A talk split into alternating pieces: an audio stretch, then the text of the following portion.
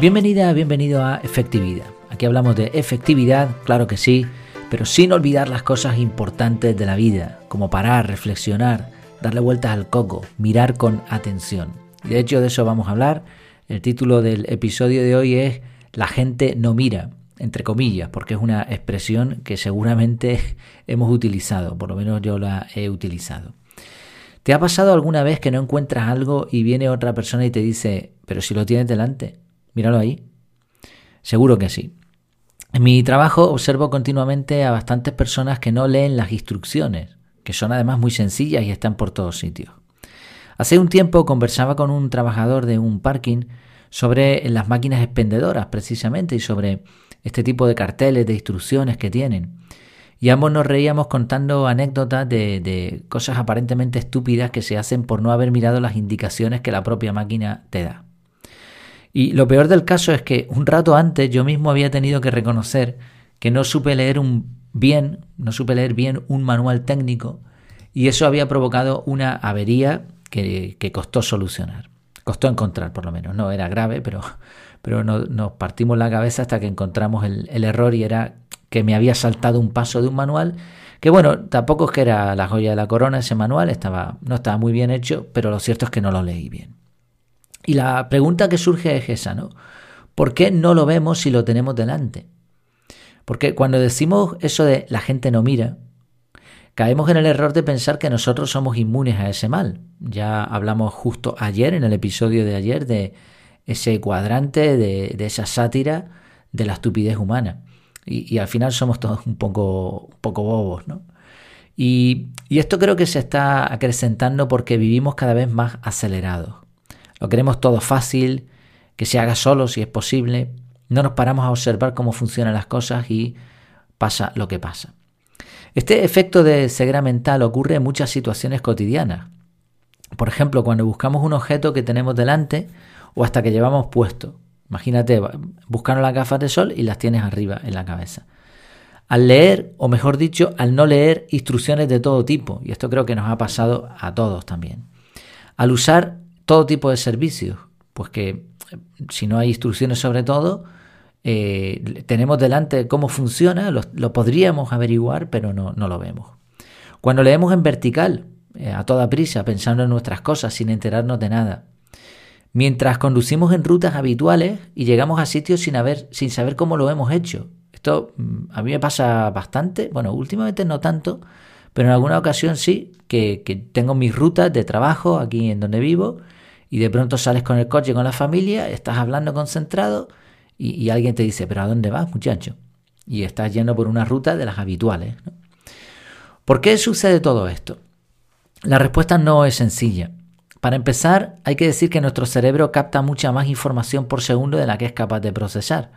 Esto es una de las formas en las que es tremendamente eficiente, descartando información que él presupone que es basura, que no sirve para mucho. Constantemente estamos recibiendo y procesando millones de datos, tanto a través de los cinco sentidos como de los propios órganos. Por eso, para darte la información necesaria, el cerebro filtra, decide lo que es importante, lo que no lo es, y además distorsiona la realidad para transformar, para transformarla, para transformar todos estos datos en conceptos simples que tú puedas manejar, que sean prácticos.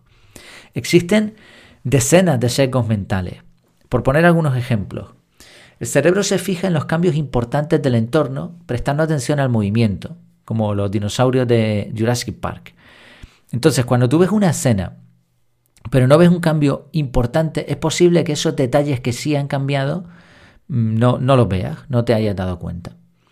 Otro sesgo es asociar formas a objetos conocidos, en particular a los rostros humanos, y esto seguramente nos habrá pasado que hemos confundido eh, algún objeto con, con, otro o incluso vemos caras en, muchos objetos que parecen tener los ojos, la nariz y la boca. Incluso con los ojos y, la boca o algo que se le parezca de lejos es suficiente.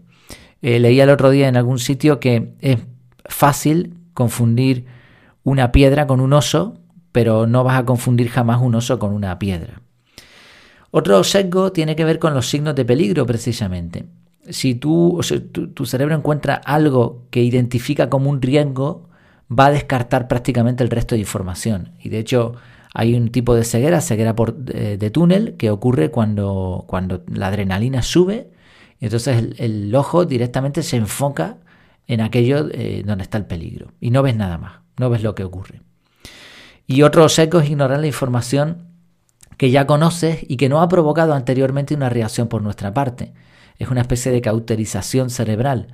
Eh, ves algo todos los días, constantemente, pero no haces nada, por lo tanto llega un momento que el cerebro dice, pues ¿para qué te voy a decir eso si ya lo has visto un montón de veces y no has hecho nada?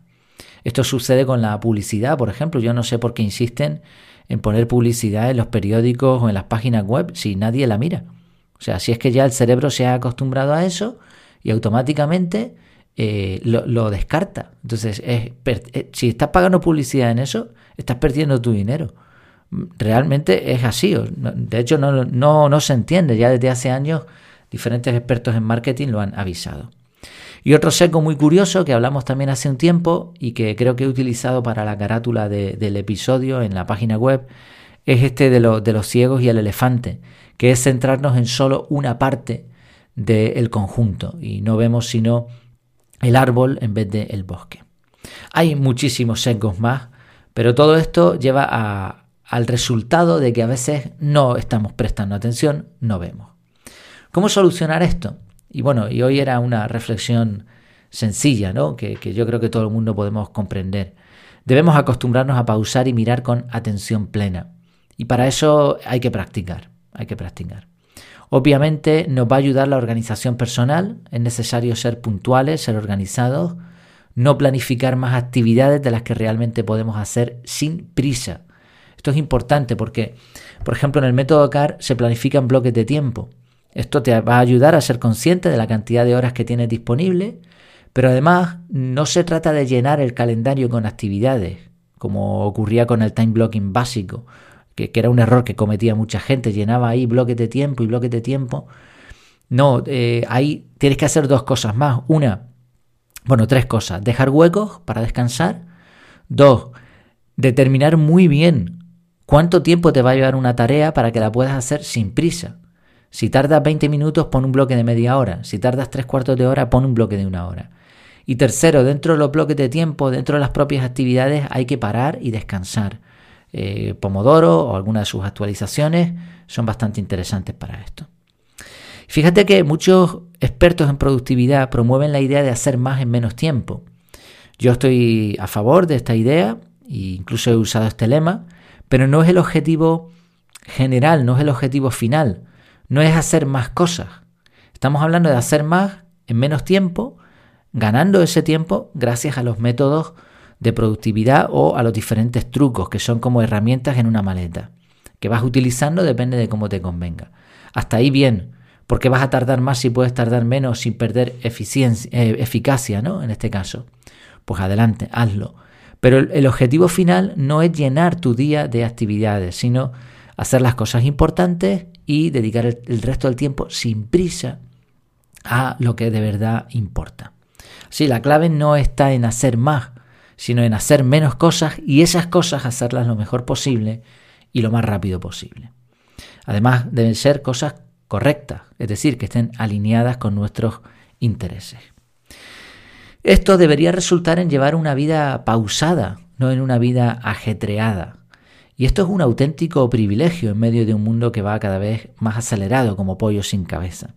Y es algo que puedes notar fácilmente cuando estás de vacaciones o cuando vives en sitios donde la gente se toma la vida de otra manera. Donde vivo, en Gran Canaria, aunque cada vez menos, es uno de esos sitios, sobre todo la parte sur, que es donde se concentran más los guiris, los, vacacionistas, los que están ahí de holiday, y, allí pues tú ves ese estilo mucho más tranquilo.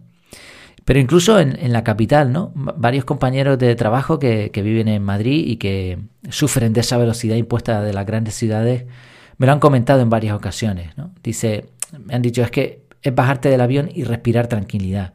O aquí viven a otro ritmo, se, nota, se, percibe. Bueno, pues sea que, vivas en un sitio así o, en otros lugares con más prisa, eh, es un problema. El no mirar con calma es un síntoma de una vida sobrecargada. No saber usar una máquina expendedora, como decíamos al principio, o no pararte a mirar no es del todo grave, Pero pasar por la vida como si fueras un turista que ha contratado un tour rápido, turista de los malos, eso sí que lo es. Así que la próxima vez que vayas a decir eso de la gente no mira, piensa si tú también vas demasiado deprisa. Muchas gracias por tu tiempo, por tu atención y hasta la próxima.